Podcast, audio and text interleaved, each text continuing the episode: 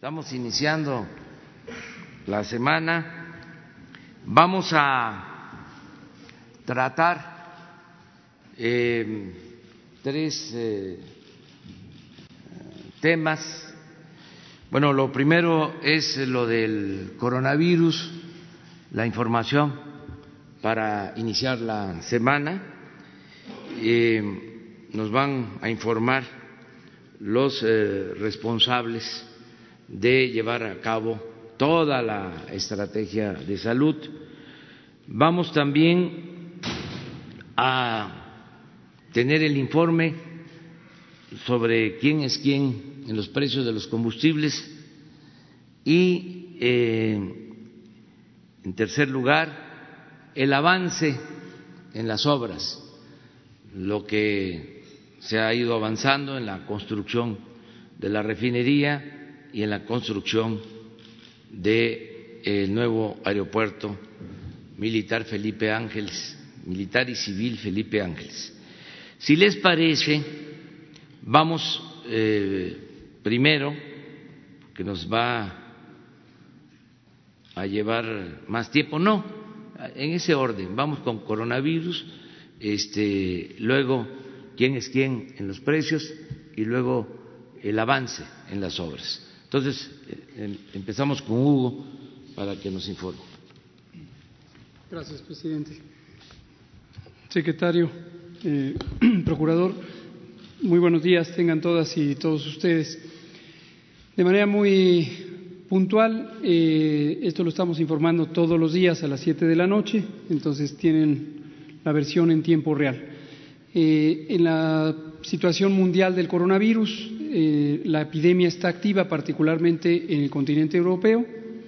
En Asia está ya en una clara eh, terminación, todavía hay eh, casos, pero el número de casos diarios es muy por debajo de lo que había originalmente, es menos del 1% de los casos mundiales.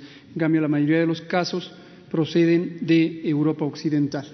Ya hemos dicho que la cuenta de casos diaria no debe llevarnos a pensar que se están acumulando porque la enfermedad dura aproximadamente 14 días y se resuelve de manera espontánea en la gran mayoría de las personas. Entonces, de esta cuenta de casos que aparece en el lado izquierdo de la diapositiva, 153 mil, la enorme mayoría ya están curados. Y esto es una muy buena noticia que ocurre en todos los países porque las personas que padecieron la enfermedad además de estar ya curados y restablecidos, ya no se pueden volver a infectar. Y esto es lo que va a hacer que se extinga la epidemia. En la siguiente. En México eh, tenemos eh, hasta el, corte de ayer por la tarde 53 casos confirmados y lo mismo de estos 53 casos confirmados están en este momento activos eh, siete que están en hospitalización, la mayoría en condiciones estables y todos los demás están terminando sus periodos de aislamiento preventivo. Varios ya terminaron, eh, más de 12 ya han terminado y están recuperados y curados. La siguiente, por favor. En la, eh, esta tabla, que ya la vamos a quitar a partir de hoy en la tarde, porque el único propósito es eh, mostrar cómo a medida que aparecen más casos, vuelve más complejo más difícil el seguir a todos los contactos. Y esta es la única razón por la que, eh, de acuerdo al plan, se pasa de las medidas de contención centradas en los casos y se empiezan a instrumentar de una manera progresiva medidas de mitigación comunitaria, medidas de sana distancia, en las que buscamos evitar el contacto entre personas infectantes y personas susceptibles. Esto no es un cambio brusco, se siguen haciendo las eh, identificaciones de contactos a partir de los casos eh, sospechosos notificados, pero esto progresivamente va a ser menos útil en la medida en que eh, son más útiles las otras medidas generales colectivas. La siguiente.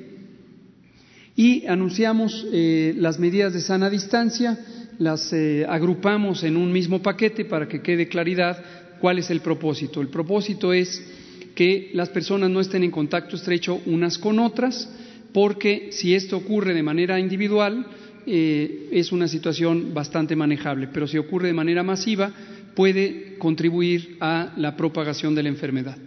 Y estas medidas, eh, una cosa que también ha causado cierta inquietud en los eh, medios eh, de comunicación, es la idea de cuál es el sentido de urgencia, si esto hay que hacerlo ya de un minuto al otro en una misma noche. Y esto pertenece más a la idea no basada en ciencia, siempre es deseable empezar a hacer intervenciones, pero hay que hacerlas en el momento en que son más útiles y en el momento en que causan menos alteraciones a la sociedad.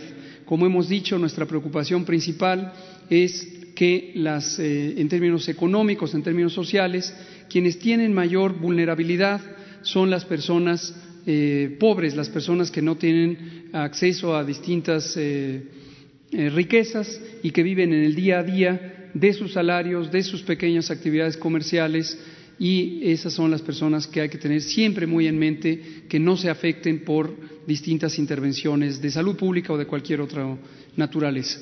Entonces, por eso, aunque los medios internacionales nos presentan lo que está ocurriendo en otros países, eh, Italia es uno de los ejemplos más destacados, en donde se busca en esos países hacer estos cierres masivos de todo el país, eso tiene consecuencias gravísimas en las economías eh, de los más eh, de, los que están menos favorecidos económicamente hablando. en México sabemos bien que la mitad de la población vive en condiciones de pobreza como resultado de eh, las políticas económicas de los últimos 40 años y entonces esa es la población que hay que proteger y eso no quiere decir no hacer las medidas de salud pública necesarias. Entonces, eh, no perder de vista también, como lo hemos explicado en repetidas ocasiones, que México entró a la epidemia aproximadamente un mes después que los países europeos y también que Estados Unidos. Nuestro primer caso detectado fue eh, a finales de febrero, mientras que en Estados Unidos fue a finales de enero. Y esto nos ha dado una ventaja porque podemos llegar con el plan de preparación que iniciamos desde el inicio del año en el momento más adecuado, técnicamente hablando, para las intervenciones. Y termino diciendo, estas son las medidas de sana distancia, siguen las medidas de higiene general, eh, el lavado de manos, el estornudo de etiqueta, eh, protegido para que no propaguemos los virus. Los cubrebocas sirven solamente para que la persona con síntomas no propague el, virus a los demás, no nos sirve como una barrera de protección a las personas que pudiéramos eh, ser contagiadas. Y una muy importante, quien esté enferma, enfermo, que se quede en casa para que tenga una recuperación efectiva sin propagar el virus. Y si quieren ya no me pongan cada una, nada más el índice. Eh, regresamos para arriba, exacto. Y luego hemos eh, recomendado, la Secretaría de Salud ha recomendado la suspensión de actividades no esenciales. Esto es para los sectores público, social y privado. ¿Qué quiere decir actividades no esenciales? Son aquellas que se pueden suspender o posponer sin que se afecte importantemente el propósito o la misión de las distintas organizaciones eh, gubernamentales, sociales o privadas y que además interesa enfocarse en aquellas en donde la gente para ejecutar esas acciones se tiene que movilizar o tiene que trabajar en grupo. El ejemplo clásico es si hay una actividad, por ejemplo, de oficina que se puede realizar desde casa, que se realice desde casa por el tiempo eh, necesario para que eh, nos congreguemos menos. La tercera medida es esta reprogramación de los eh, eventos públicos, ya sea organizados por privados o por los gobiernos, y lo que interesa aquí es que congregaciones masivas, las definimos como arriba de cinco mil personas, se puedan recalendarizar, posponer y que se hagan posteriormente en el año. Uno de los ejemplos que hemos estado utilizando por su volumen tan masivo es la Feria de San Marcos en Aguascalientes, que de manera muy adecuada el gobernador encontró la manera de eh, posponerlas eh, para mejor ocasión. Y el punto crucial, personas adultas mayores, conforme mayores su edad, eh, van aumentando su riesgo de complicaciones. Entonces, todos, todas debemos estar al cuidado de las personas adultas mayores. Esto implica una responsabilidad social. No es una acción que viene del gobierno a la sociedad, es una acción que toda la comunidad debemos estar cuidando y la manera de cuidarlo es si hay personas en la familia que en las últimas dos semanas han tenido síntomas, fiebre, tos, dolor de garganta, dolor de cabeza, eh, escurrimiento nasal, estornudos, que no visiten a la persona adulta mayor, pero además hay que estar prestos a atender, asistir, a cuidar, a mantenernos en contacto telefónico eh, con las personas adultas mayores para eh, atender sus necesidades. En la medida en que ellos y ellas puedan apoyarse en, su familia, en su comunidad, puede ser que no necesiten estar trasegándose de un lugar a otro y por lo tanto estén menos expuestos al contagio. Gracias, presidente.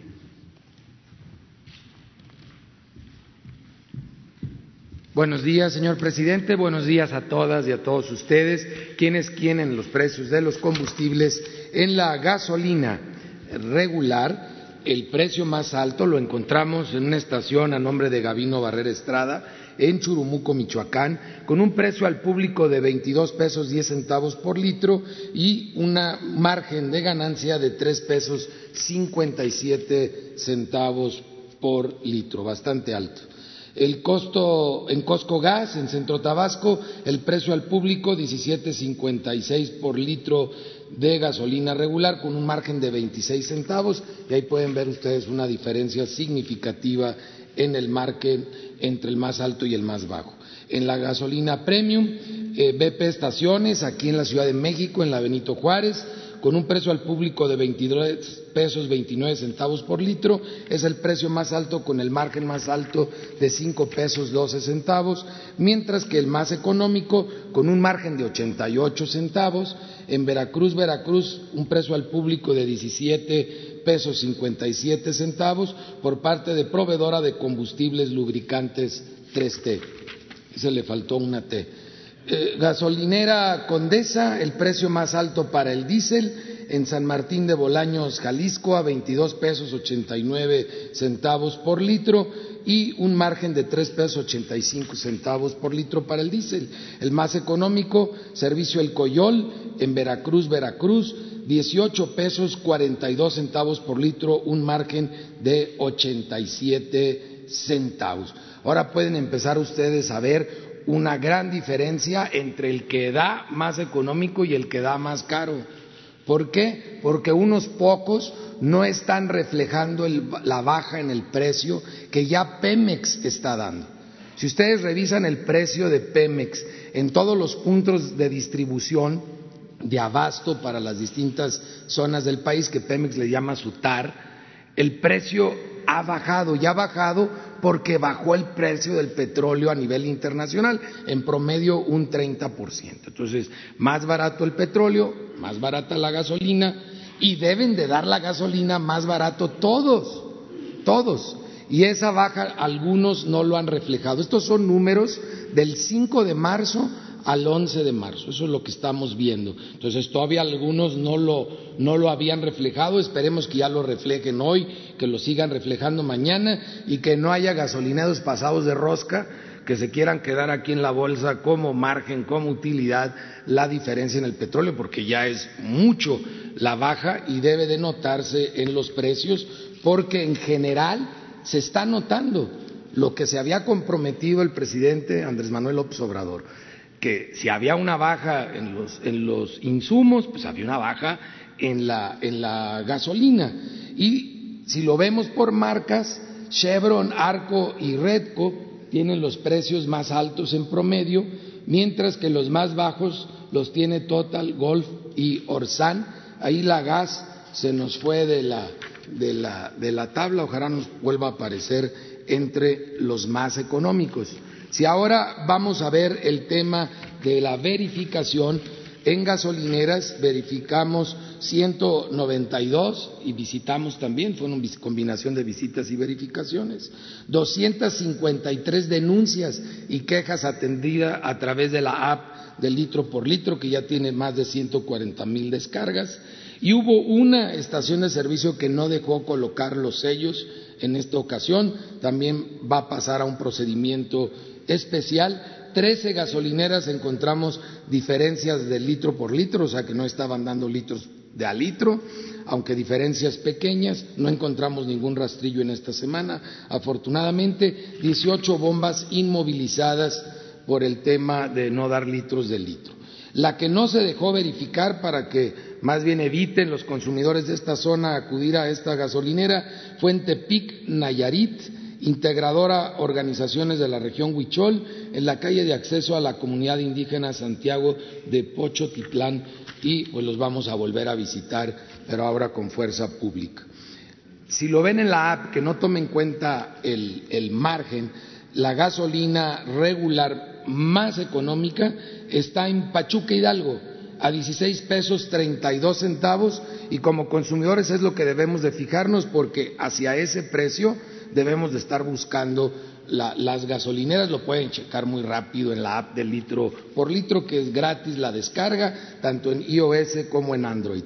La más cara 21.92 en Talpa de Allende, Jalisco, pasaditos de rosca. Eh, la premium, la más económica, 16 pesos 12 centavos en Veracruz. Veracruz y en la más cara, vean la, diferencia en Álvaro Obregón, aquí en la Ciudad de México. Dicen que por los aditivos, pues ha de ser como para naves espaciales el aditivo al precio que lo están dando de diferencia. El diésel, la más económica, 17 pesos 55 centavos en Veracruz, Veracruz. La más cara, 22 pesos 66 centavos en Chavinda, Michoacán. Y seguimos monitoreando otros servicios que son de interés para los consumidores. Un consejo en general, no porque esté más barata la gasolina consumamos más, a final de cuentas quemarla contamina. Entonces seamos consumidores razonados, que razonemos nuestro, nuestro consumo, no compremos lo que no necesitamos y no compremos lo que no podemos pagar. Ahora lo podemos pagar porque está más barato, pero debemos de ser consumidores responsables también con el medio ambiente, apaguemos las luces que no utilizamos para ahorrar energía eléctrica, usemos lo menos posible el gas, la gasolina, porque eso es ser un consumidor responsable. Muchas gracias.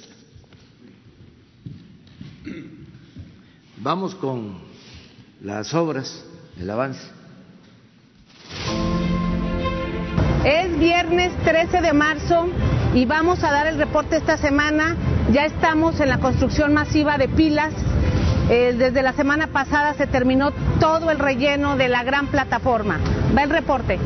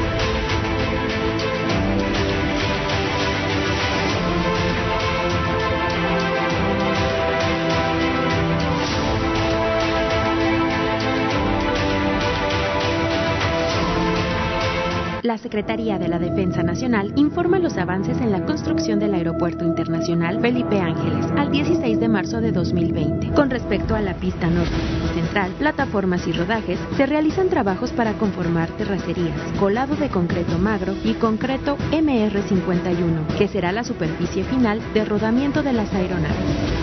En la torre de control se realiza el armado y cimbrado para colar la última losa de cimentación.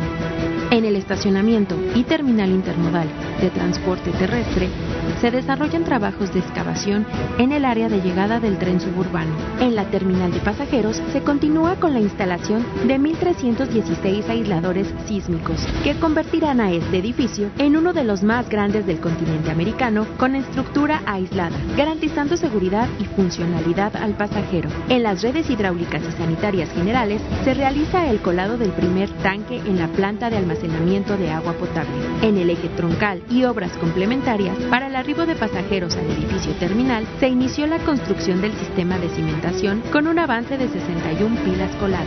En la unidad habitacional militar se realizan trabajos de albañilería en edificios y se iniciaron los trabajos de urbanización. En redes eléctricas, red de voz y datos se realizan trabajos para albergar cimentaciones de subestaciones. En la base aérea militar número 1 se realizan trabajos de conformación de las plataformas para las diversas instalaciones. Se continúa con la conformación de terracerías, tendido de base hidráulica en pista y calles de rodaje para la pista y plataforma militar.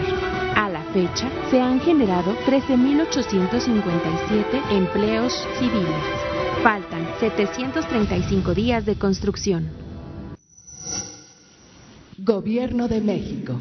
Muy bien, pues este, vamos, abrimos este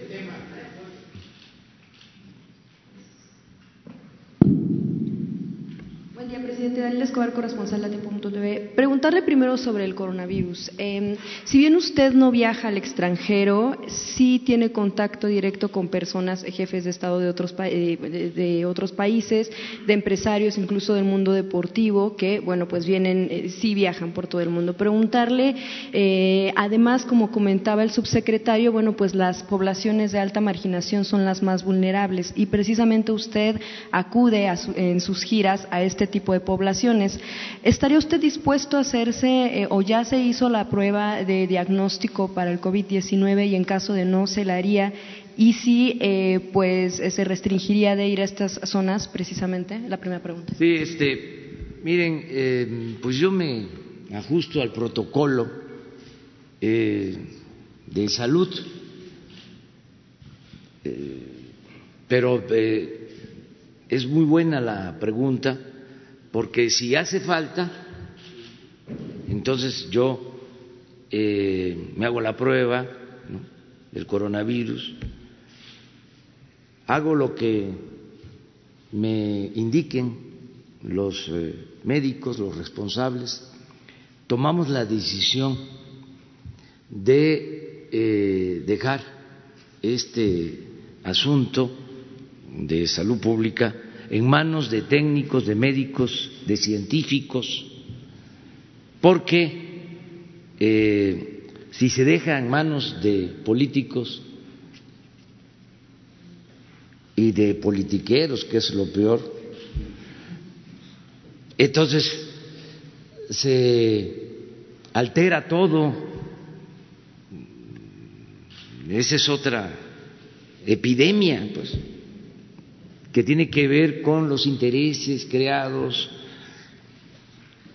con eh, quienes no nos ven con buenos ojos y aprovechan todo para echarnos la culpa. Les voy a contar algo de ayer en la noche para que tengamos una idea. Eh, esto con el propósito de que le tengamos confianza a los médicos y que no se politice este asunto. Yo terminé una gira en la costa chica de Guerrero y eh, me trasladé a la Ciudad de México en un vuelo de Volari con relativamente poca demora hasta eso. Y llegué como a las nueve, nueve y media de la noche. Entonces, en el vuelo pues no se puede utilizar el teléfono, no llegan las noticias.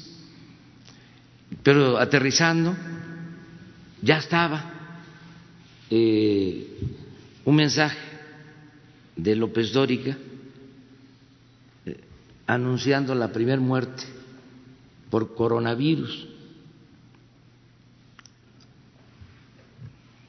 Eso no fue todo. Bajo, este, y hay una nube de reporteros, pero sobre todo camarógrafos, acosándome para que yo declarara sobre el primer muerto de coronavirus, que si no me interesaba, que si no le iba a mandar un pésame a los familiares. hasta atropellantes, hasta el carro. Les dije, mañana en la mañana, hablamos. Entonces, afortunadamente, el Señor no ha fallecido, y le deseo que no le pase nada, como le deseo a todos los mexicanos, que no suframos, que no padezcamos, que este, eh, salgamos adelante ante cualquier adversidad, pero este ambiente eh, no ayuda. Yo sé que están molestos los que se sentían dueños de México por los cambios, por las transformaciones. Me entiendo perfectamente cómo no van a estar molestos si este, ya no pueden robar. ¿Cómo no van a estar molestos si no pagaban impuestos? Se les devolvían los impuestos. Se quedaban con miles de millones de pesos. Están molestos también los dueños de los medios de información, no todos, no puedo generalizar, porque recibían mucho dinero para la publicidad. Están molestos muchos columnistas que también recibían dinero. Estaban eh, subvencionados Entonces imagínense cuántos años recibiendo millones de pesos y de repente se termina eso. Pero bueno, que entiendan, ya no podíamos seguir de esa manera, no podía seguir imperando la corrupción, se necesitaba la transformación. Entonces, es un llamado para hacer a un lado estas diferencias políticas y no mezclar lo que tiene que ver con el interés general, en este caso, la salud del pueblo, no sopilotear, actuar con ética, con responsabilidad. Precisamente en ese sentido, preguntarle si por prevención, ¿cuándo se haría esta prueba eh, diagnóstica? Cuando me lo indique, eh, eh, ¿es necesario que me la haga? No, A ver, no, pero explícalo, porque así, si no. Gracias. Gracias, presidente. Esta idea de hay que hacernos todos la prueba o con mayor razón, el señor presidente tiene que hacerse la prueba, parte de una visión completamente fuera de lugar en términos científicos. No es la primera vez que lo decimos. Todas las noches, en los últimos siete días, hemos estado hablando de esto. ¿Por qué razón? Porque notoriamente hace aproximadamente 10 días, y esto empezó a partir de que Estados Unidos anunció el incremento de sus medidas de restricción, creció esta idea, todo mundo tiene que hacerse la prueba. Y entró una idea completamente mm, carente de sentido técnico de que México tiene pocos casos porque no hace pruebas. No tiene sentido. Así no funciona la vigilancia epidemiológica y así no funciona la atención de la salud. Lo que hemos explicado repetidamente es esta prueba no es una prueba para uso clínico, una persona que tenga los síntomas, que tenga la enfermedad, no sirve de nada saber si es positivo o negativo. ¿Por qué razón? Porque la atención médica de una persona con COVID, la enfermedad que produce el nuevo coronavirus, es exactamente igual, se sepa o, que tiene o que no tiene el virus. Porque no existe en el mundo entero y muy probablemente no existirá a lo largo de la epidemia un tratamiento específico, un medicamento que aniquile al virus. ¿Por qué razón? Porque esta enfermedad, igual que la enorme cantidad, una enorme cantidad de las infecciones respiratorias causadas por virus, se curan solas. El sistema de defensas del cuerpo, llamado sistema inmune, genera anticuerpos, que son sustancias, moléculas, proteínas, que combaten al virus y lo aniquilan solo. Y es por eso que la enorme cantidad, de la enorme mayoría de las personas se recuperan espontáneamente. Ahora, aún más descabellado es pensar que preventivamente tenemos que hacernos la prueba. Cualquiera de nosotros o el señor presidente no tiene ninguna lógica científica. Entonces, es muy importante, y lo vuelvo a pedir, ya lo hemos pedido en varias ocasiones, por favor, sigan con atención lo que se dice todos los días.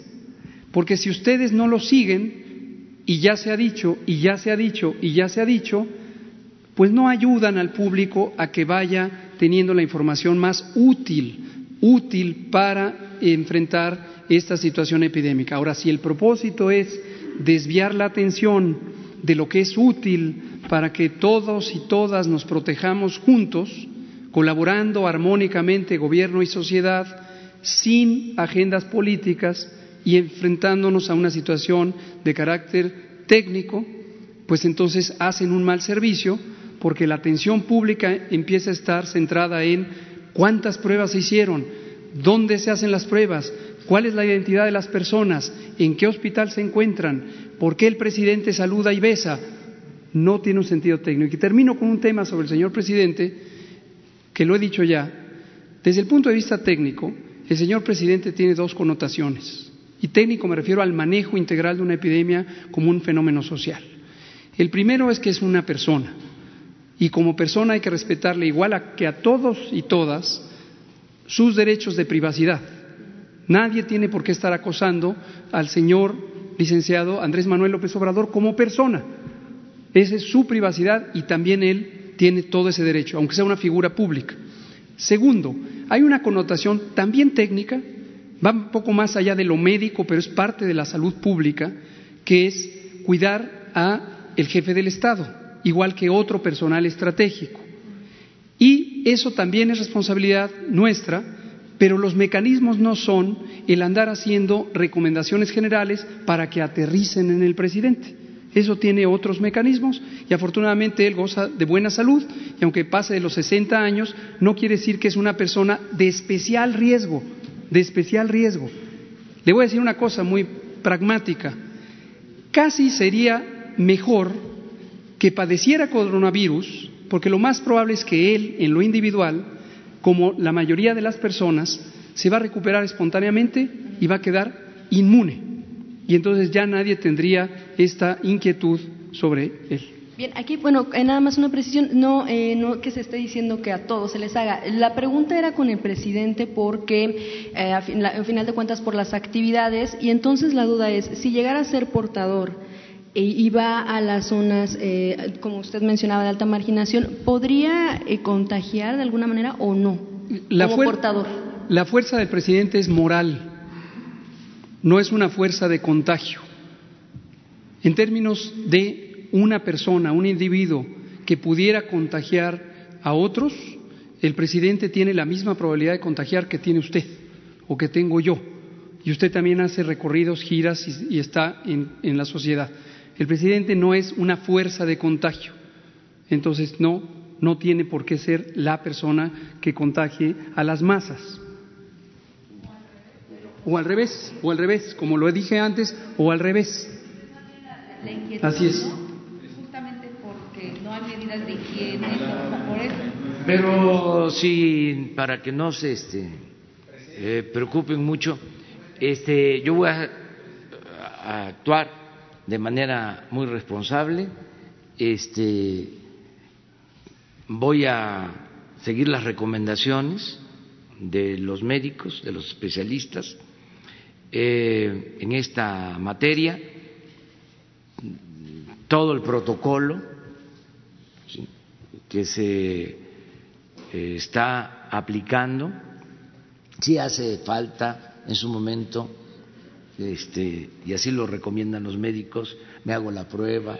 Lo que quiero es eh, pedir de que no se politice este asunto, porque les puse el caso de anoche eh, y es evidente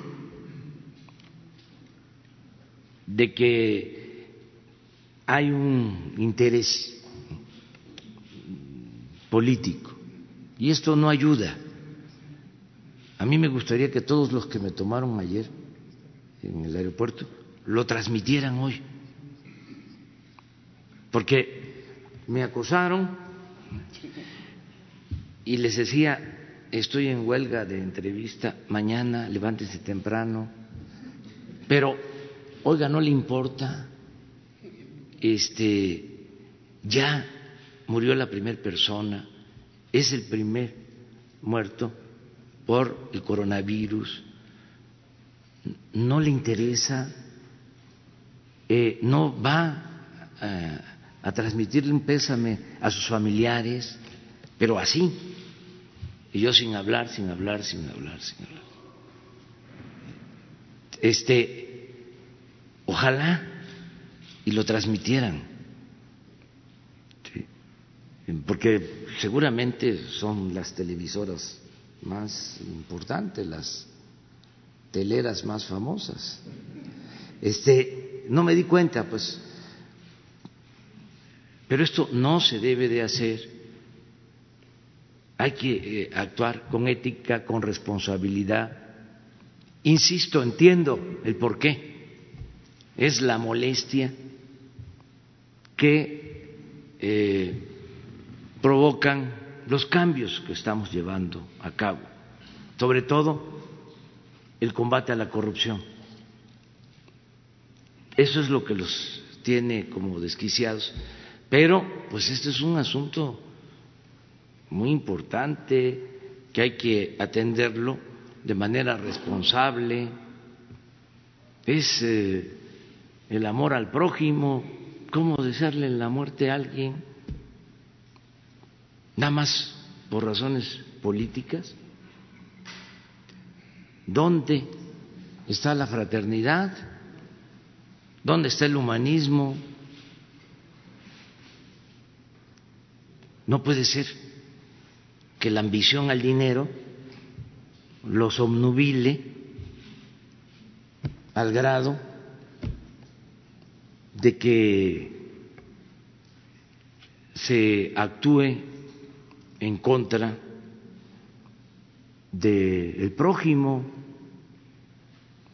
de otros eh, seres humanos. Eso sí es una enfermedad. ¿eh? peor que el coronavirus. Es como cuando llegaron los conquistadores y que desesperados decían, es que nosotros traemos una enfermedad que solo se cura con el oro. ¿Es eso? Este no a la ambición, actuemos con prudencia, con responsabilidad y este hay que querernos, respetarnos, no desear mal a nadie. ¿De qué sirve ir a los templos, a la iglesia, los domingos, si no respetamos o no cumplimos con los mandamientos? Ya, hacer a un lado la hipocresía. Esto es lo que yo considero que debe pensarse en este tiempo y que tenga la gente la confianza de que nosotros no vamos a mentir, vamos a estar informando sobre este tema. Lo hemos venido haciendo desde hace casi tres meses, antes que otros gobiernos en el mundo. Información diaria. Y lo vamos a seguir haciendo y vamos a eh, seguir tomando todas las medidas que sean necesarias. Eh,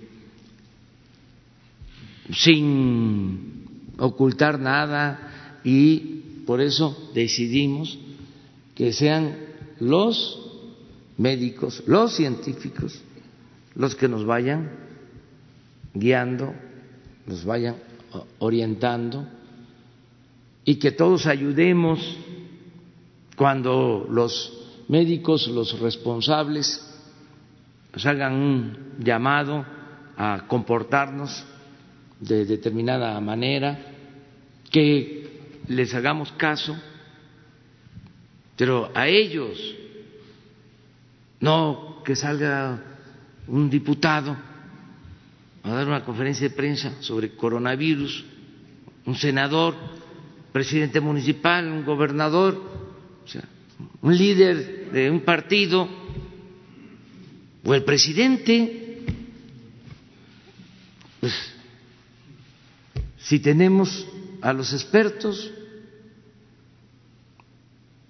yo les he recomendado a ellos que actúen con autonomía, con libertad. Es lo mismo que pasa en lo económico, en lo financiero. Si se cae el precio del petróleo, como se cayó, este, si se está depreciando nuestra moneda, el Banco de México, que actúe con autonomía, no meternos nosotros, cada quien en lo que le corresponde, y tener, eso sí, eh, mucha fe y mucho entusiasmo de que vamos a sacar adelante a nuestro país, a nuestro querido México que vamos a enfrentar todas las adversidades y se va a llevar a cabo la cuarta transformación de la vida Perdón, Un segundo, eh, me, me, faltaba un segundo tema rapidísimo. Tiene que ver, es que se había quedado desde la semana pasada. Sabemos que vamos a regresar seguramente al tema del coronavirus, pero había quedado un tema pendiente en el Senado eh, que hace un exhorto a su gobierno eh, con lo que tiene que ver con la crisis que está atravesando la zona eh, centro y carbonífera de Coahuila con lo de Altos Hornos de México. Hay personas que llevan meses sin cobrar y se le está haciendo un llamado a que usted declare emergencia económica. Sabemos que seguramente va haber más complicaciones con lo que está sucediendo, pero ¿qué estrategia va a tener su gobierno? Incluso el llamado es a la Hacienda, es a la Secretaría del Trabajo. Eh, ¿Qué haría su gobierno para reactivar este tema y sobre todo por la declaratoria de emergencia económica? Sí, vamos a esperar. Eh, esta crisis es precisamente por la corrupción, esta crisis, que es eh, el mal que más daña, el que más este, afecta eh, el mal de la corrupción.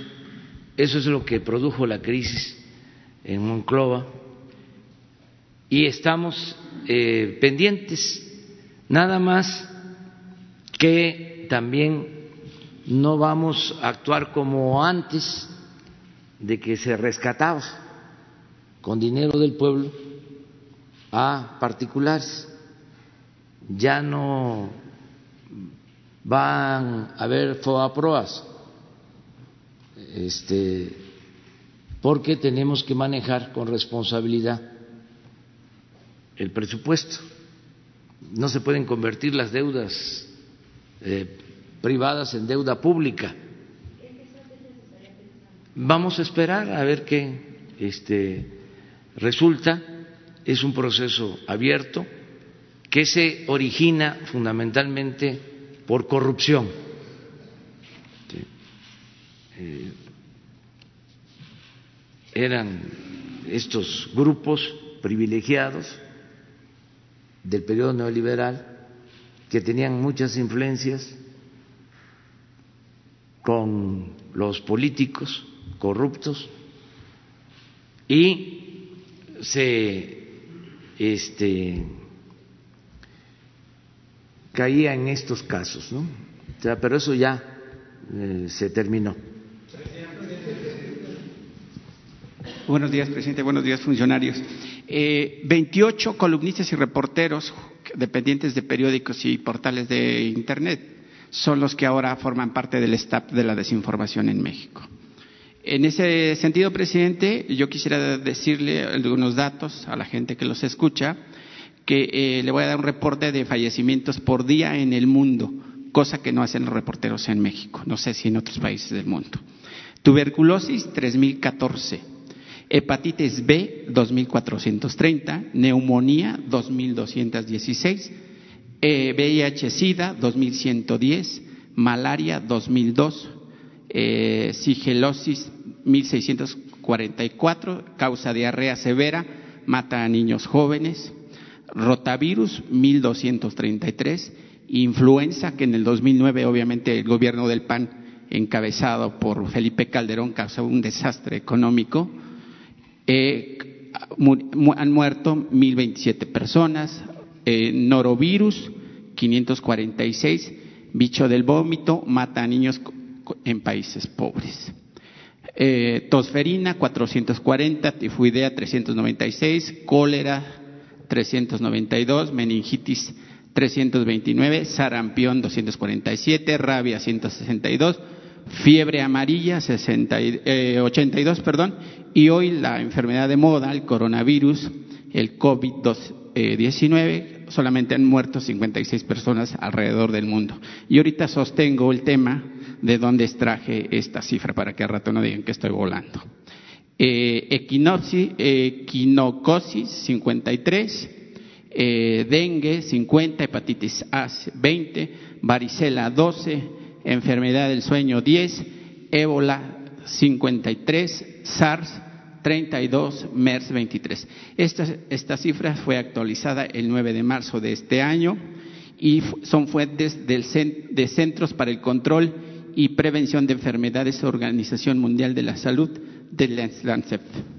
Presidente, en ese sentido veo que los columnistas eh, que obviamente obtuvieron recursos millonarios gracias a las, a arcas del país, dado que el, el COVID-19 es una cuestión de salud pública y una cuestión de Estado, no sé si su gobierno está pensando en que las conferencias de las siete de la noche que se están ofreciendo, que se hagan en una cadena nacional, pues porque el gobierno tiene derecho a esos espacios públicos para que obviamente se, estén informando y obviamente contrarrestemos pues esa desinformación y además son espacios que le pertenecen al Estado, ya sea Televisa, Televisión Azteca y los demás medios.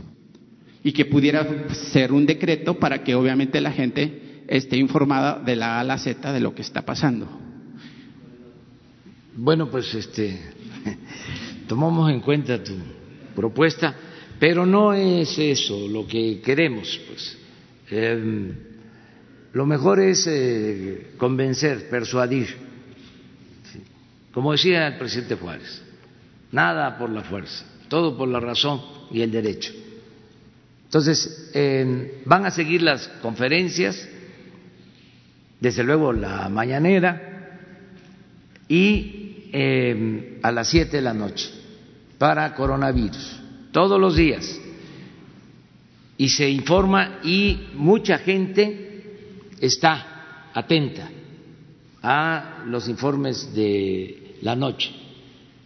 Esto ayuda mucho a contrarrestar la desinformación, porque hay que guardar la calma, eh, no caer en pánico, eh, vamos eh, enfrentando adversidades.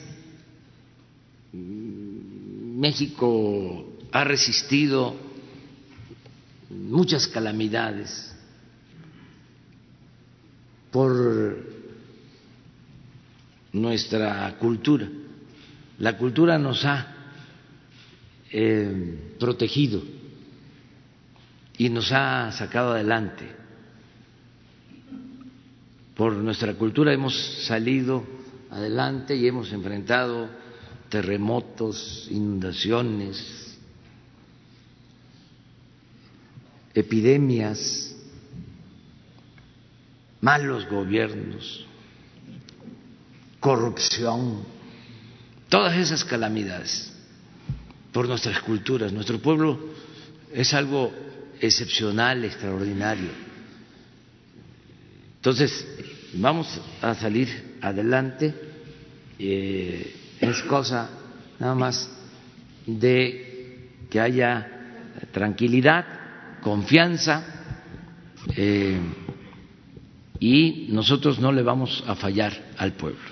y la otra pregunta, perdón, ¿cuáles fueron los acuerdos con los que llegó con la banca el día de viernes que se reunió y, los avances si nos pudiera proporcionar alguna información y también ver eh, cuál es eh, la ruta que tendrán los migrantes, porque los migrantes finalmente siguen preocupados con el tema de las remesas que envían a México y finalmente sin esas remesas prácticamente sí entraríamos en una crisis realmente importante.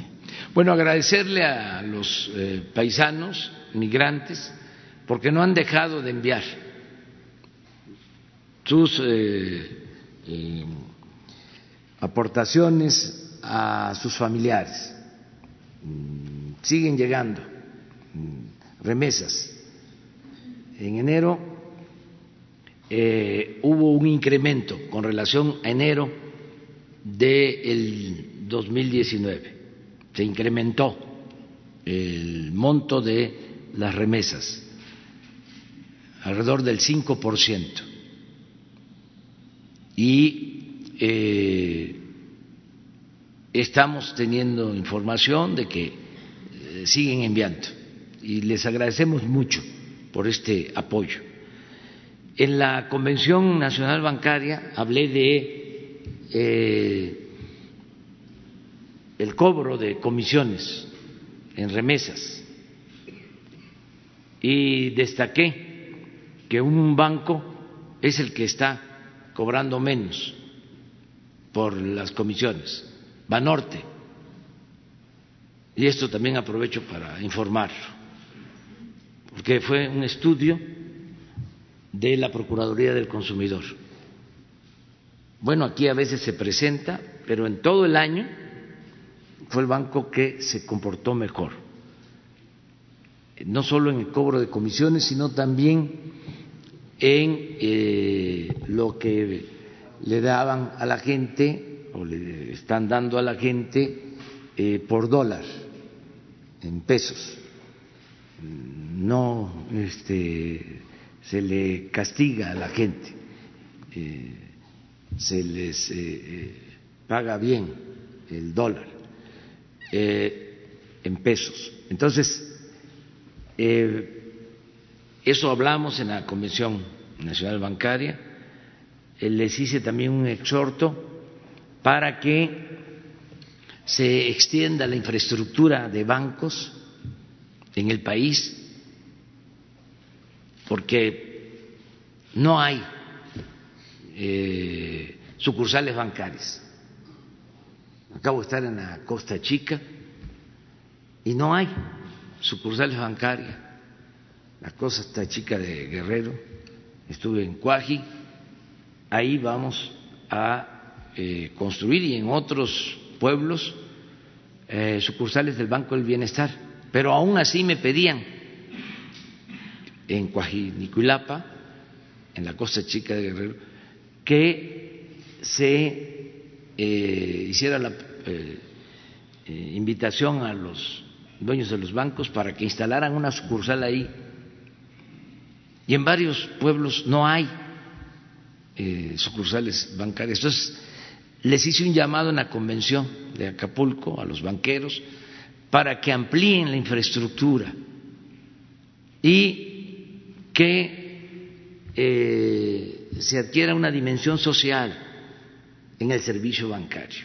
¿Y qué respondieron las bambalinas? Pues hay este, el compromiso de que van a extender eh, su infraestructura y también eh, el compromiso de nosotros de eh, transferirles eh, recursos para la dispersión, todos los eh, programas de bienestar que puedan este, dispersarse en estos bancos, siempre y cuando estén situados en las comunidades y en los pueblos más apartados.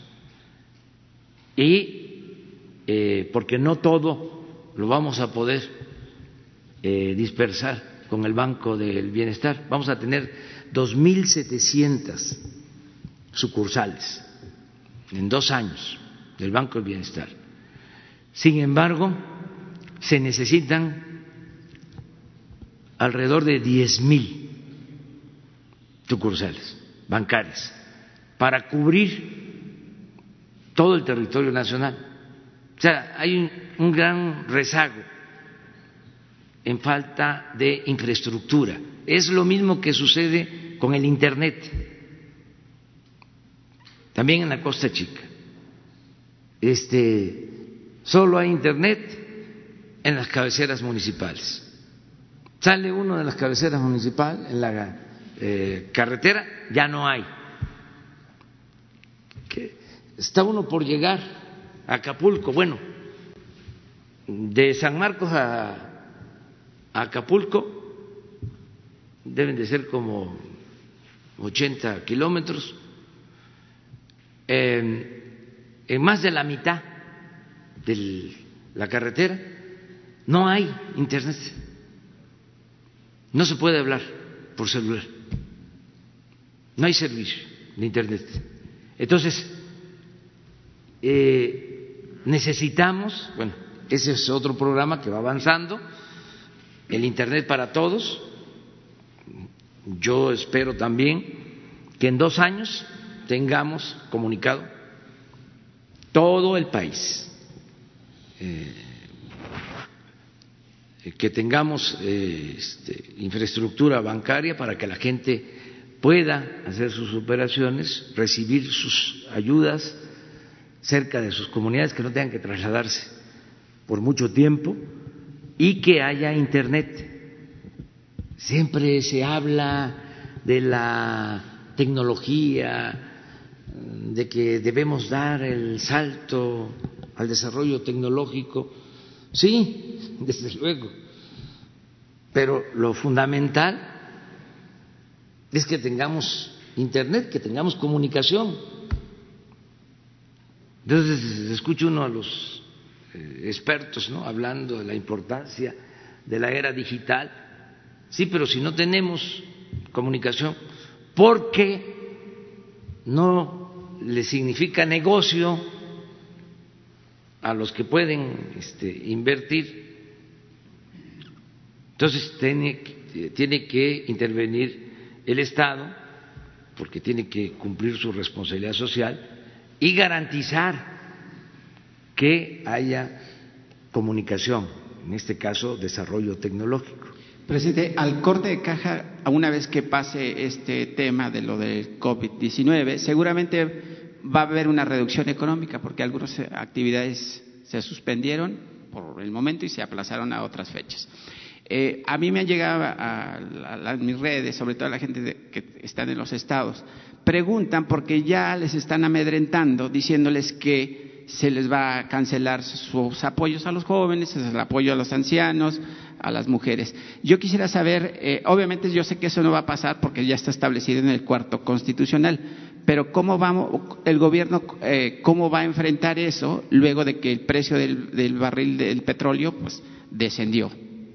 Miren, este, los programas sociales se mantienen, esos apoyos son legales y sagrados, tienen que ver con la justicia.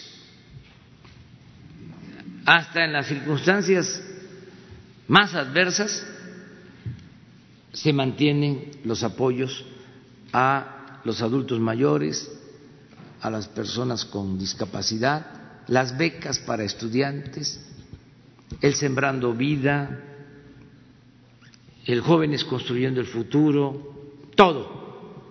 Estamos hablando de eh, alrededor de 500 mil millones de pesos, que incluye la atención médica y los medicamentos gratuitos. No pasa este, nada ahí. Además, eh, me das oportunidad de recordar la importancia que tuvo el que la Cámara de Diputados haya aprobado la reforma al artículo cuarto de la Constitución. Porque se establece como un derecho la pensión a los adultos mayores, la pensión a personas con discapacidad, las becas para los estudiantes. Ya no es un programa, son derechos que se elevan a rango constitucional. Y también en el transitorio que se aprobó se establece que no puede haber disminución de presupuesto para estos programas. Estoy esperando nada más que pase al Senado eh, para que se apruebe, porque el partido que no quiso aprobar esta reforma puede eh, cambiar de parecer y en el Senado votar a favor de la reforma. Pero también si no votan en el Senado a favor de esta reforma, los que ya votaron, los partidos que ya votaron en la Cámara de Diputados, si se comportan igual en el Senado, eh, tendrían mayoría, las dos terceras partes, y pasaría a las legislaturas locales, y ahí solo se necesitan 17 aprobaciones y no habría ningún problema eh, y sería aprobado esta gran reforma eh, que es histórica porque es establecer en México el estado de bienestar. Precisamente ante cualquier crisis se protege a los más pobres, a los más vulnerables, a los más necesitados. Entonces, eh, no va a haber ningún problema. Eh, ya estamos viendo cómo eh, se nos afecta por la caída en el precio del petróleo crudo, pero por otro lado se beneficia la gente porque baja el precio de las gasolinas. Eso también es muy importante que yo lo diga. Eh, la economía popular, ante esta circunstancia del coronavirus que ha generado inestabilidad económica, financiera, la caída del precio del petróleo, eh, la podemos eh, enfrentar porque al bajar el precio del petróleo, baja el precio de la gasolina, nosotros estamos importando el 60% de la gasolina, desgraciadamente, que consumimos en el país. Este, aquí también hay que tener presente que como no se hicieron las refinerías, que decían que era mejor vender el petróleo crudo, eh, si tuviésemos refinerías, no nos afectaría la caída en el precio del petróleo crudo. Bueno, ahora como compramos la gasolina, y se está comprando a precio más bajo y se tomó la decisión, no solo por el IEP, que este, ya no puede aumentar, sino eh, por eh, decisión nuestra, eh, Pemex no va a aumentar el precio la gasolina, se comporta al precio internacional y no se establece ningún impuesto especial para mantener el precio que había anteriormente. O sea, va a bajar, tiene que bajar. Lo que Ricardo ha explicado es que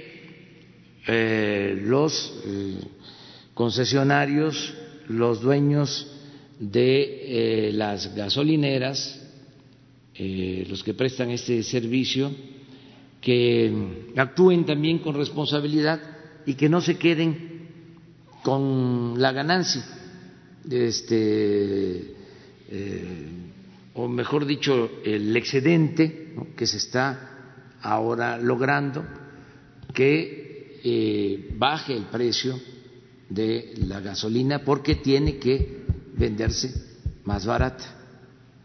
Eso eh, se tiene que notar más en estos días y va a depender de cómo se comporte el precio en el mercado internacional. Eh, pero no vamos nosotros a meternos a que aumente o que se mantenga como estaba. No, baja, baja. Si subiera, ya no volvería a subir más de cómo venía. Ahí sí vamos a controlar porque mi compromiso es que no iba a aumentar en términos reales. Ese fue mi compromiso. Pero ahora no solo no está aumentando en términos reales, está bajando y lo estamos dejando así, este, sin eh, ninguna intervención. Esto ayuda a la economía popular. Si eh, tenemos eh, problemas por eh, depreciación del peso que nos lleven a que nos aumente el mm, porcentaje de deuda con relación al Producto Interno Bruto, haríamos algún ajuste, pero no a los programas sociales, no afectaríamos la economía eh, popular, nos ajustaríamos todavía más el cinturón, nos apretaríamos más el cinturón.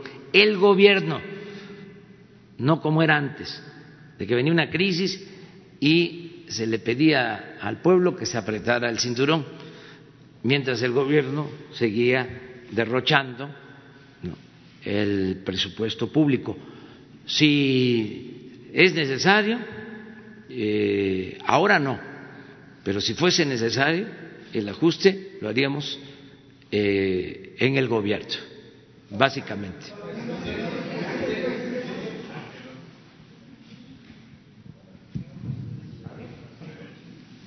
Eh, para que sea uno y uno, la compañera y luego tú. Bueno, la compañera primero, ella. Y a la derecha. Gracias, presidente. Shaila Rosagel, corresponsal de Grupo Gil y el Imparcial de Sonora, La Crónica de Mexicali y Frontera Tijuana. Eh, bueno, para cerrar nada más esta idea de, la pregunta que hizo la compañera, ¿en qué momento eh, usted consideraría em, suspender las giras que, realiza los fines de semana a comunidades? No sé si técnicamente en qué, en qué escenario eh, se, daría este, esta suspensión para las giras del presidente. presidente, también hay organismos empresariales que consideran que debe de haber medidas fiscales para el apoyo para que las empresas puedan mantener los empleos pues ante esta crisis eh, por el COVID-19 en México, como ocurre en otras naciones. ¿Se está analizando algún esquema eh, o un plan de estímulos por parte del gobierno federal? y de ser así, ¿cuándo se anunciaría de estímulos para las empresas? Y si habrá algún apoyo extra de recursos para los hospitales de las entidades de la República para, enfrentar la, eh, la enfermedad. Sí, miren, es importante también tomar en cuenta esto. Este, van a decir que soy como disco rayado, pero eh, estoy convencido, soy un creyente, de que el principal problema de México era la corrupción. Nada dañó más a México que la deshonestidad de los gobernantes. ¿Por qué eh, afirmo esto? Bueno, porque hasta en las crisis robaban o se aprovechaban de una crisis para robar. Declaraban estado de emergencia y compraban cosas sin licitar, dos, tres veces más caras. A mí me gustaría que Hugo les hablara de eso también, en lo que tiene que ver con la salud. Este, de cómo ya están traficantes, este, mercaderes, hablando de equipos para el coronavirus, charlatanes. A ver, ¿por qué no hablas de eso? De la corrupción, sobre eso. Ah, permíteme. Y de una vez también que Hugo este, eh, informe aquí cuándo me va a este, eh, sí eh, ordenar que ya eh, yo no me mueva sí este cuándo me va a recomendar que yo ya no tenga contacto con la gente o sea porque él es el que me va a decir o sea no un politiquero o un columnista, ¿no? De la prensa vendida, como decíamos antes. ¿no? Gracias, presidente. Gracias por su confianza. Eh, sí, efectivamente, las epidemias, como todo fenómeno eh, inesperado que empieza a causar pánico, también empieza a causar ambición y es eh, muy conocido, esto pasa en todo el mundo. En México tuvimos ejemplos muy claros hace algunos años, donde la ambición es una ambición, desde luego, oportunista que pretende lucrar de la, no solamente del, del problema de salud en sí mismo, sino del miedo, el miedo social. Hemos hablado que el miedo es una condición humana, es una característica de la respuesta humana Nuestros cerebros están programados para sentir, eh, para tener estados de alerta ante la adversidad. Eh, todos los seres humanos así estamos, y muchos animales, además del humano. Y ese miedo se propaga, se propaga igual que las enfermedades infecciosas, solo que por otras vías. Y una de las vías son los medios de comunicación eh, públicos, ya sea formales o informales.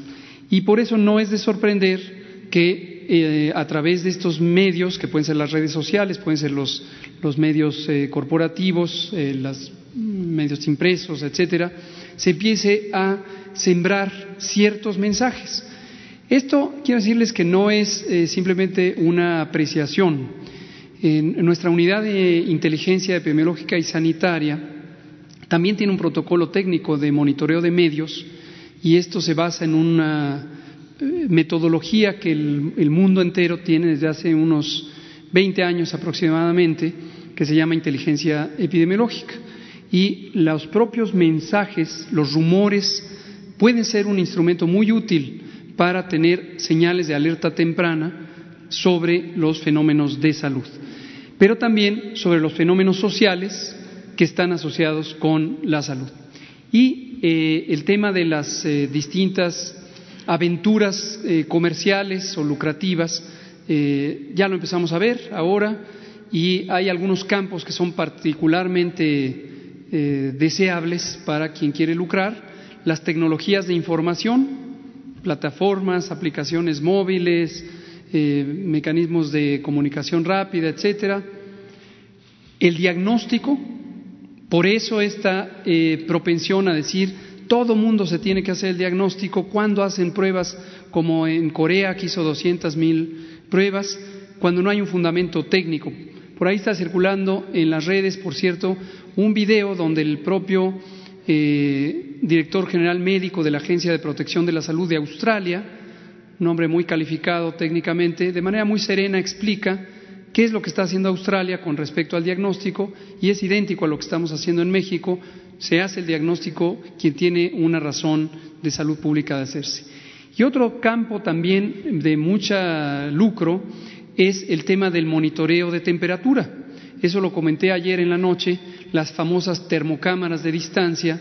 Estos equipos eh, son muy cuestionables en términos de qué tan útiles son para realmente ayudar a hacer el filtro, el tamizaje, la identificación de personas con síntomas y, eh, y, qué tan útiles son como un mecanismo de reducir la transmisión. Y cuesta un equipo de estos, puede costar 35 mil dólares que es una fortuna, si lo comparamos, por ejemplo, con el costo de un ventilador mecánico para eh, la asistencia respiratoria de una persona en terapia intensiva, tiene un costo semejante. Entonces, mejor hay que guardar eh, esto.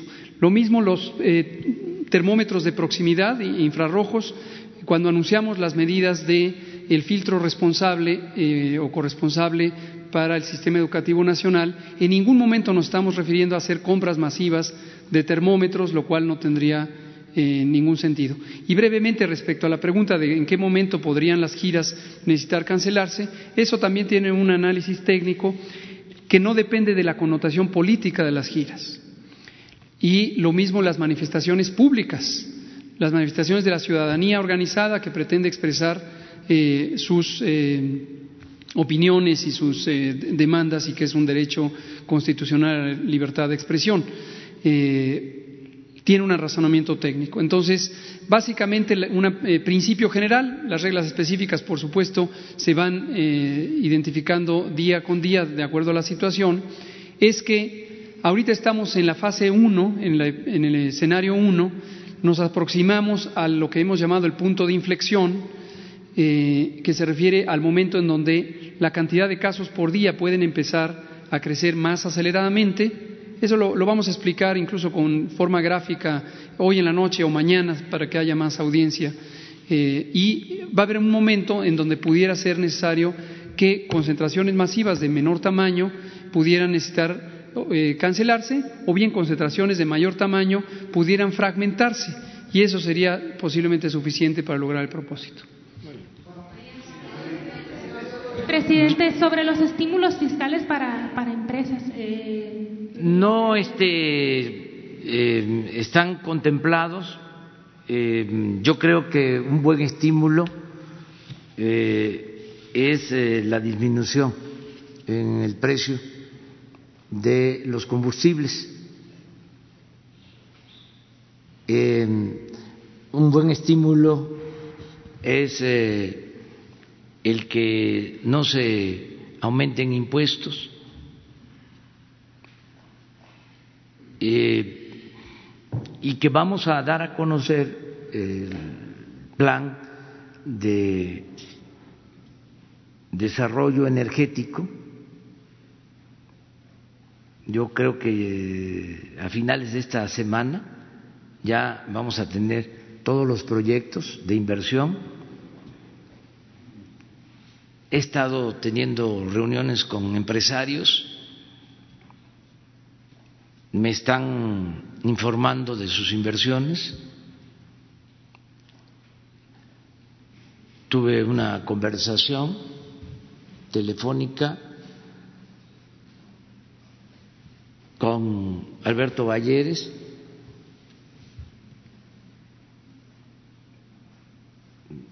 que me informó sobre nuevas inversiones, tanto en minería como en petróleo. Me mandó a decir también Carlos Slim que mañana va a hacer un anuncio de inversión para México. En fin, eh, estamos haciendo nuestro trabajo. pregunta que le realicé sobre esto, precisamente de los proyectos energéticos, sobre qué tanto le están dando eh, prioridad a los proyectos en energías renovables, eólica, fotovoltaica, y qué piden los empresarios para poder invertir en este sector de renovables. Vienen este, proyectos eh, de energía eólica en el paquete de proyectos del sector energético. Es considerable la inversión pública y privada para el sector energético, pero si no es este fin de semana, eh, va a ser el principio de la próxima, que ya se da a conocer el plan.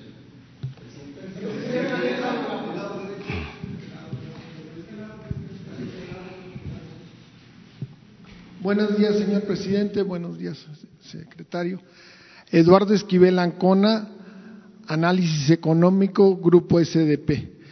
Yo le quisiera preguntar a usted, señor presidente, este, he estado viendo que la expansión de la epidemia del coronavirus ha dejado al descubierto que México, como presumían las anteriores administraciones, un gran país exportador pues no es cierto, porque este, hay paradas líneas de producción de, sobre todo de artículos de electrónicos, este, que por que este, presumían mucho de que las pantallas, México era el principal exportador de pantallas planas, pero si vemos los números eh, de estas pantallas planas, de este producto, solo el 8% tienen integración nacional. Entonces, este, todo lo demás venía de China, Corea, de norte, y como están paradas las fábricas por la expansión de la enfermedad, pues ha dejado al descubierto que pues no son, no somos tan buenos exportadores.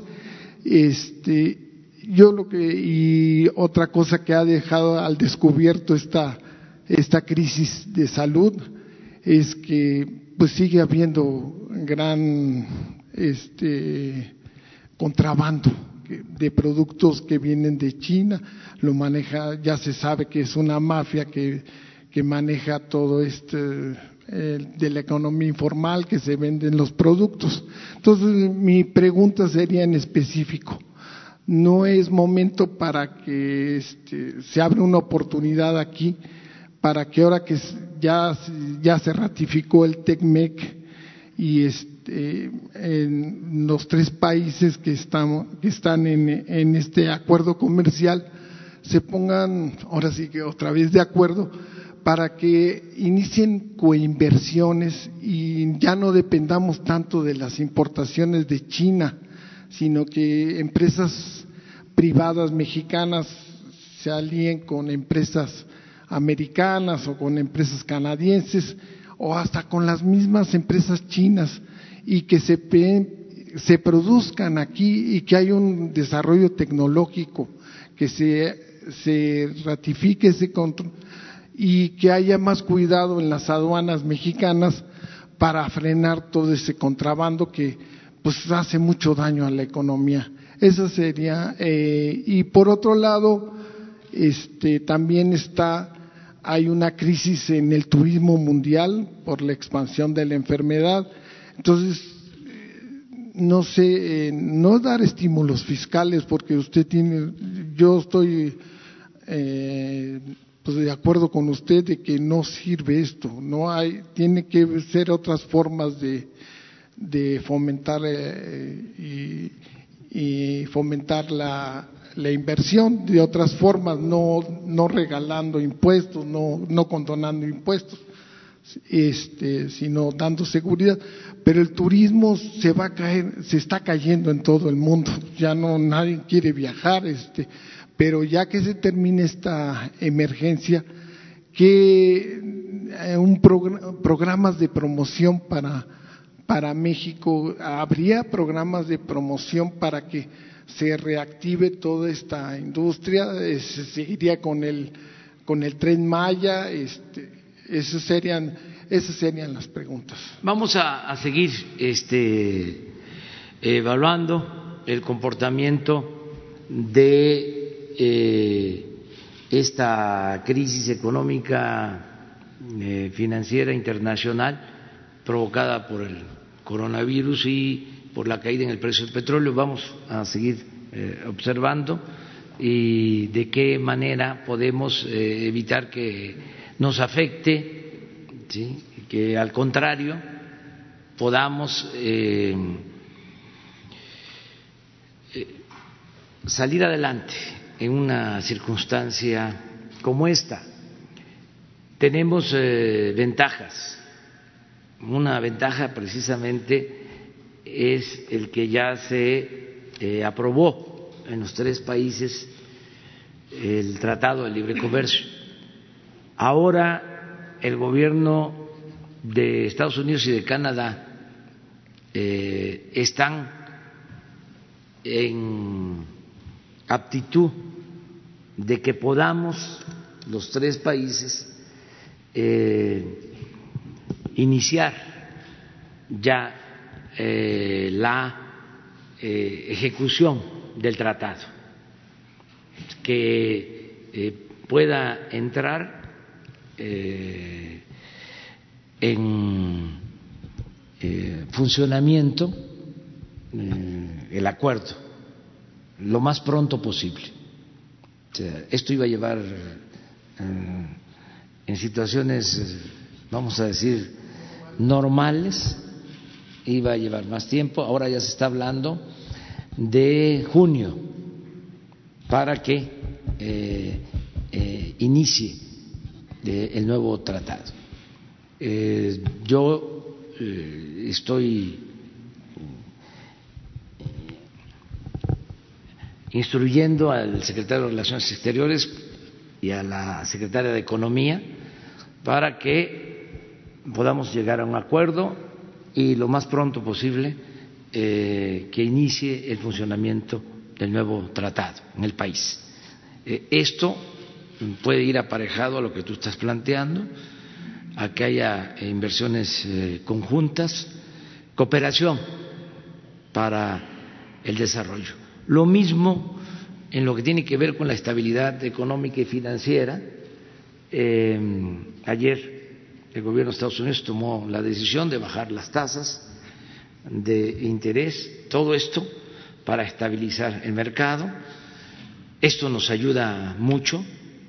Eh, ellos pueden hacer de eh, esta mm, eh, intervención, tienen recursos suficientes y ayudan a estabilizar el mercado en lo internacional y nos ayudan a nosotros en lo particular. En el caso de México, lo que tiene que ver con eh, la moneda y con la bolsa, ayuda mucho la intervención del gobierno de Estados Unidos. Eh, eh, me pareció bien la decisión que tomaron desde ayer, desde el domingo. Bueno, lo han venido anunciando, pero ya eh, están profundizando en estas medidas. Todo, esto va a ayudar a que no nos afecte mucho, sino que podamos incluso eh,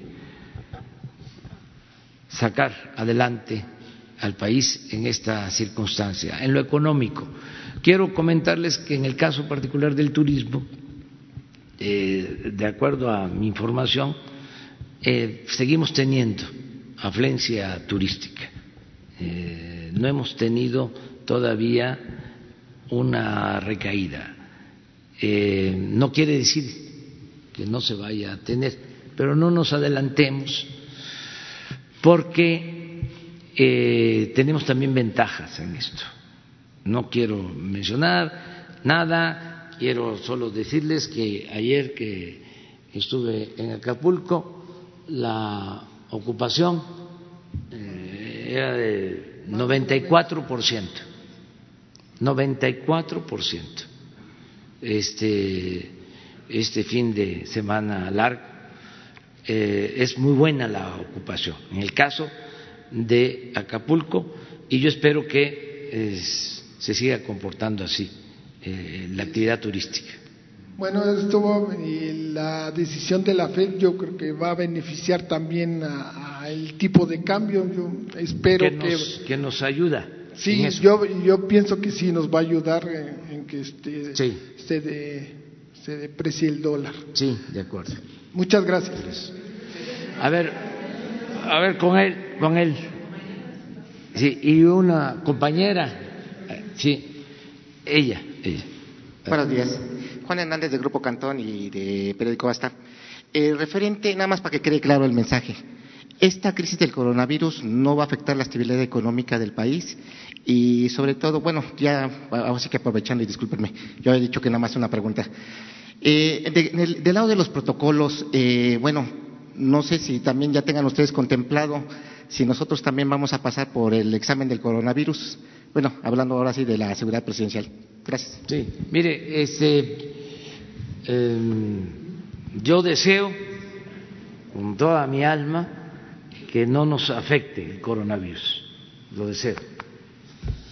Este, van a decir que soy un idealista, un soñador, romántico, Quijote, irresponsable,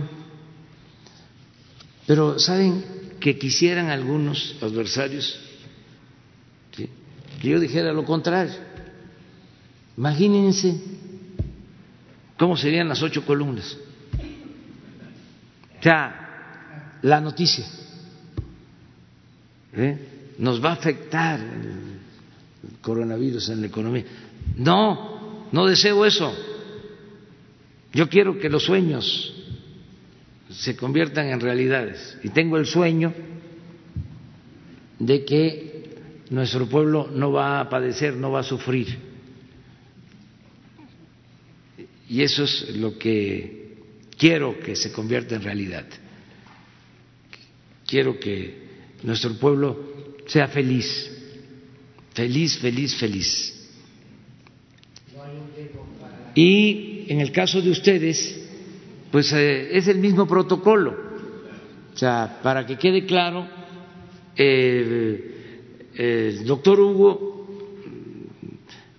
puede ser hoy eh, a las siete de la noche, mañana que va a estar aquí, nos va a decir a todos los mexicanos, incluido el presidente, ¿sí?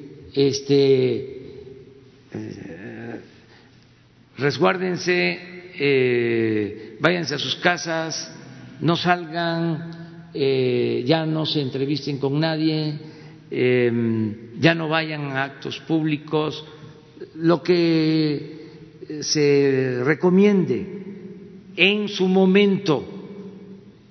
Yo eh, tengo presente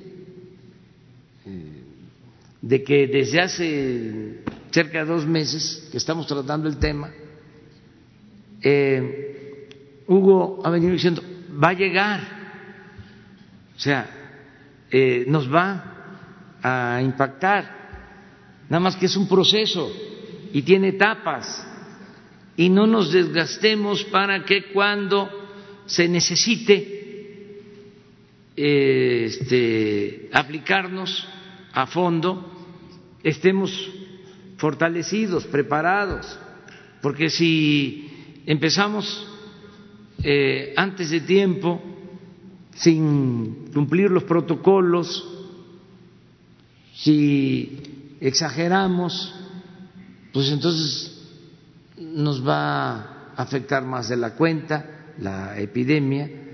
Entonces, vamos a seguir las recomendaciones. Eh, y si en otros países eh, están actuando de otra manera, es que cada país tiene su propia circunstancia. Aquí en México hemos decidido de que sean los científicos, los especialistas, los que nos guíen, porque el presidente de México no es sabelo todo, no es todólogo. Mi experiencia está precisamente en hacer lo que me corresponde, en no eh, meterme en asuntos que tienen que ver con técnicos, que tienen que ver con especialistas. Claro, en su momento, pues las decisiones la toma el jefe de Estado y son, también hay que decirlo, decisiones políticas. Uno de los problemas que se padeció durante el periodo neoliberal es que se elevó a rango supremo la economía y se subordinó todo lo demás. No, no, es eh, la política, el interés de la nación, pero la política, no la politiquería. La política que es un noble oficio, que es tan limpio que ni los más sucios políticos han podido mancharla. Es un oficio el de la política. Ya no hablemos de ciencia. Entonces, vamos a que sean los especialistas los que nos vayan eh, definiendo el camino y apegados también a la Organización Mundial de la Salud. Ese mapa que se presenta se actualiza diariamente. A ver, ¿por qué no lo ponen? No lo hacemos nosotros.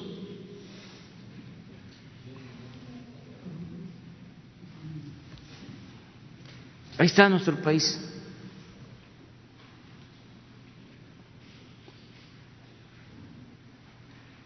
Y repito, este no quiere decir que no se vaya a poner rojo, sí, en el mapa, pero todavía no. Es como lo de anoche, ¿no? Ya este, buscando el primer muerto, el coronavirus.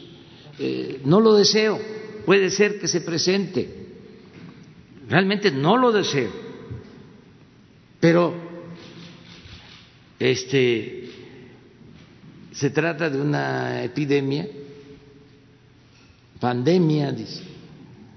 Bueno, y puede darse el caso pero que estemos preparados y no alarmarnos este, antes de, tiempo. A ver. Buenos días, presidente. Lourdes Piñasoria de Abarlovento informa.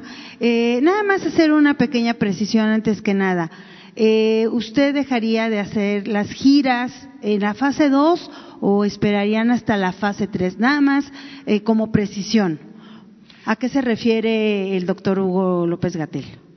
Pues puede ser desde la fase 2, digo, cuando me lo recomiende.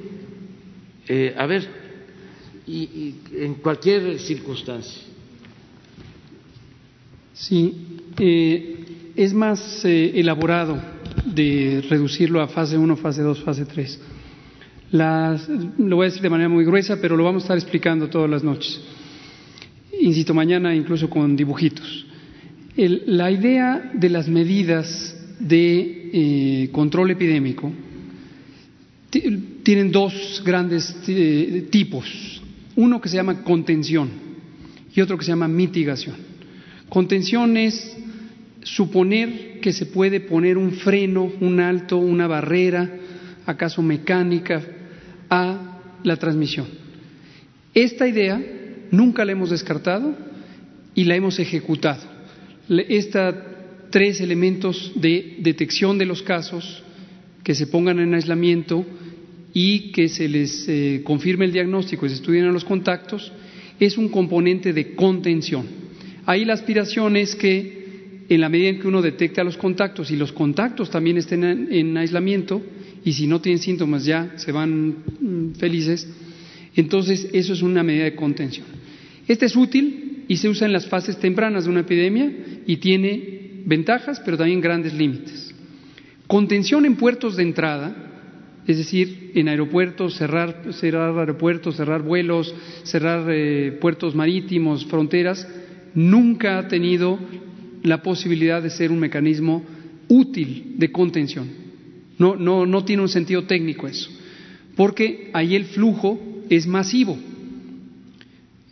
Entonces, cuando ya pasamos a un fenómeno que es masivo, son miles de personas que se están movilizando, lo que corresponde son las medidas de mitigación. Y mitigación es reducción de la velocidad de transmisión. Uno no tiene la posibilidad y científicamente no abriga esperanza de que se va a limitar en forma absoluta la transmisión, sino que se va a reducir. En términos individuales, significa una cosa, todos quisiéramos que nadie se enferme, todos ustedes, nosotros, nadie se enferme, y esa es una preocupación importantísima que pela por la integridad del individuo. Pero las medidas de mitigación, su propósito fundamental es que no haya demasiados casos a un mismo tiempo para que no se saturen las unidades de atención eh, médica. No quiere decir que quede absolutamente claro que cuando uno científicamente reconoce que va a haber casos, uno desee que hayan casos. No queremos que haya idealmente ni un solo caso, pero no se puede tapar el sol con un dedo y pretender que no va a haber una epidemia. Y eso hay que decirlo claro, como lo hemos dicho desde el inicio. Entonces, las medidas de mitigación lo que buscan es reducir la velocidad de transmisión. Finalmente, como hemos dicho también, hay un momento ideal para aplicarlo, es lo que vamos a explicar con la curva epidémica mañana. Y además hay que considerar los efectos no deseables de las medidas de mitigación que son esta afección de la sociedad por el hecho de eh, suspender eh, las economías, sobre todo más eh, de los más vulnerables económicamente hablando. Y hay una cantidad de medidas que las hemos estado poniendo en práctica que juegan un papel crucial. Entonces, termino con una frase, no todo es cancelar eventos. Pero le estoy preguntando concretamente, al presidente de la República, ¿en qué momento él parará de estar en las giras? Porque es un asunto que nos preocupa a todos los mexicanos. El presidente es, un personaje de la vida nacional, es el número uno y la gente lo quiere muchísimo. Y significa la estabilidad de la sociedad. Sí, cuando él me diga, no sé si está correcto, él me va a decir cuando... Vamos a esperar, vamos a esperar. A esperar y él me va a decir, sí, en la etapa eh, de atención que está considerada, porque hay todo un plan, él me va a decir, no es conveniente que eh, se reúna eh, con mucha gente, ¿sí? o ya no debe de ir eh, a estos actos, ni saludo, ni abrazos, ni besos, nada. Él me va a decir cuándo. Este, desde luego, eh, yo voy a estar en comunicación con la gente, porque em, esta forma, bueno, ya no estaríamos así como ahora, este, pero en caso de una situación eh, más compleja, pues yo vendría aquí, eh, ustedes a distancia, y estaríamos de nuevo, ¿no? Digo, estaríamos como siempre eh, hablándonos ¿no? y comunicándonos con la gente. Pero sí voy a hacer caso de la recomendación de eh, los especialistas. Lo que no puedo hacer, porque imagínense, si yo vengo aquí,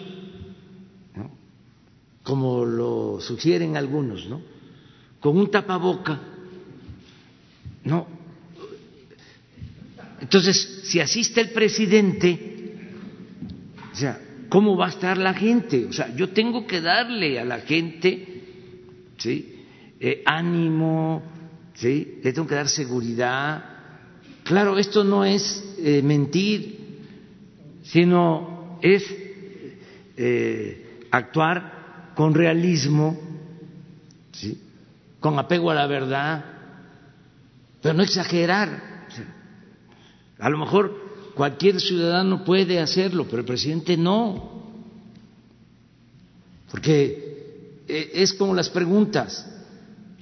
Eh, si yo digo, está muy mal la economía, por el coronavirus se va a poner muy mal. No imagínense, primero no es cierto. Y segundo, no. Nuestros adversarios, que ahora están muy molestos, ¿sí?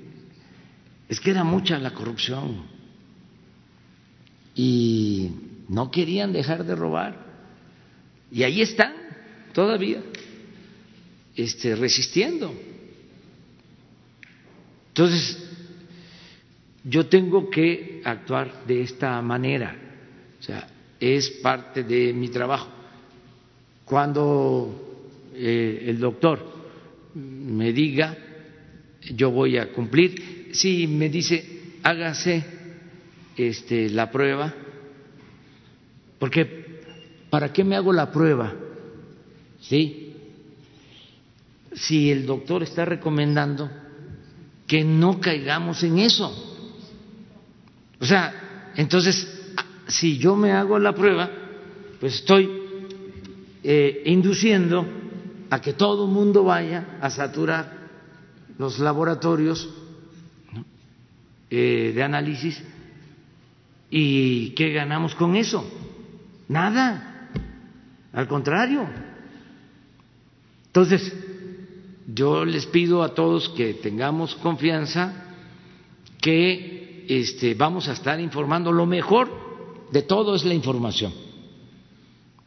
Y la información eh, objetiva, profesional.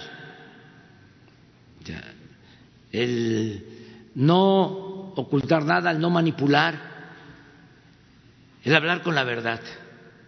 Eso es lo mejor. Eh, presidente, eh, dos preguntas. Una dirigida al procurador, eh, con el debido respeto. Hay compras de pánico en muchísimos lugares, en Sonora, en la propia Ciudad de México. Tuvimos la oportunidad en Navarlovento Informa contra Viento y Marea de pues recorrer algunos autoservicios, no hay papel higiénico, no hay este jabón de mano suficiente. ¿Qué les dirían ustedes al público? Porque pues la verdad, eh, esto se ve también en las redes sociales y lo que genera, evidentemente, es más pánico. Y por otra parte, pues en otros temas, porque la vida continúa, este, eh, el Mencho, presidente, líder del cártel Jalisco Nueva Generación, es objetivo número uno de la DEA ¿Usted tiene alguna información sobre este, esto que se está haciendo con la DEA de manera conjunta con el gobierno mexicano?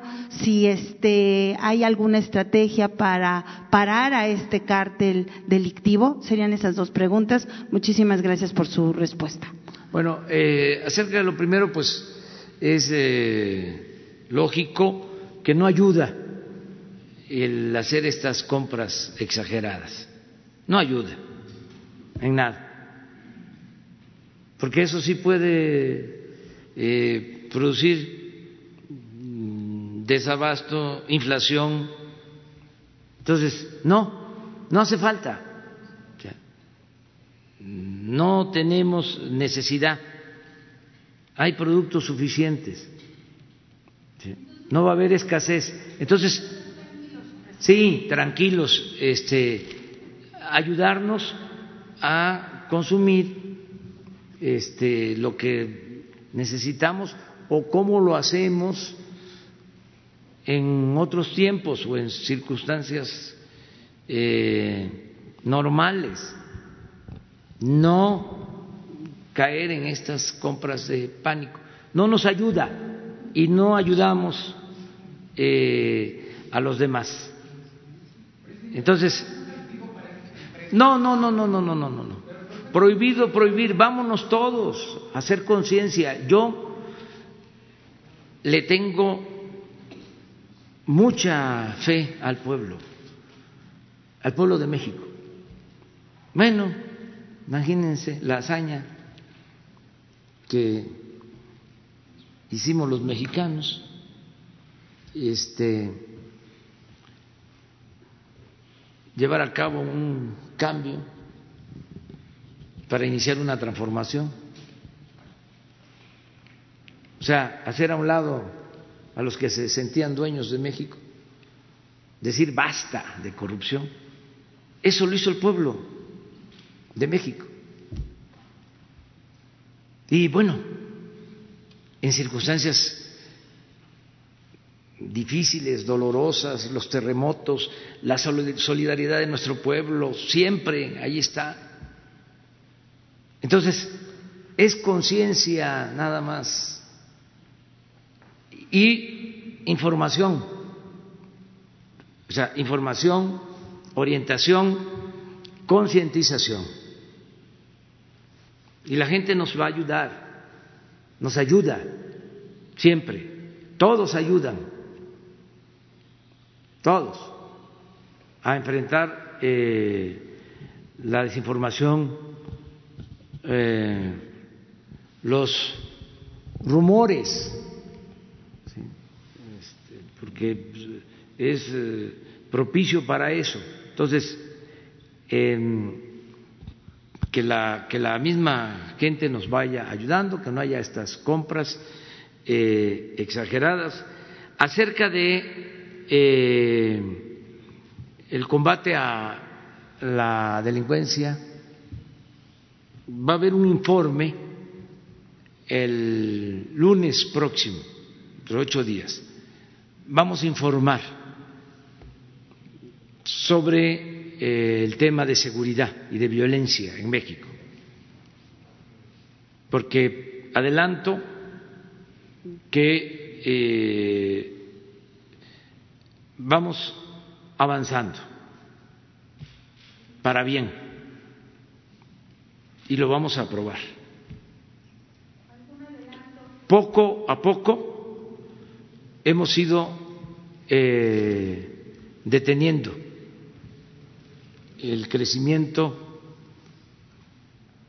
de homicidios, de robo de vehículos y de otros delitos. Ya eh, empezó a haber una disminución en la incidencia delictiva en el país, pero lo vamos a probar. Este, con datos. El lunes va a informar todo el gabinete de seguridad. ¿No nos puede dar un adelanto? Eh, ya, lo que mencioné. Este, nada más que lo vamos a aprobar el lunes. Este, eh, va a estar aquí todo el gabinete de eh, seguridad y vamos a hablar también de estas acciones que se están eh, llevando a cabo. Bueno, nos vemos eh, mañana y hoy no dejen de participar en la conferencia de las siete eh, y vamos a estar en comunicación. Mañana, ¿te parece? ¿Quedas? Mañana. Ah, hoy me visitan los del censo aquí, porque ya vivo aquí, departamento, eh, a las 10 me, me, vienen a censar, este, tengo que estar, vienen los del INEGI. Mañana. Mira, el señor está y, él no ha participado mucho, por favor. Jesús. Sí, bueno.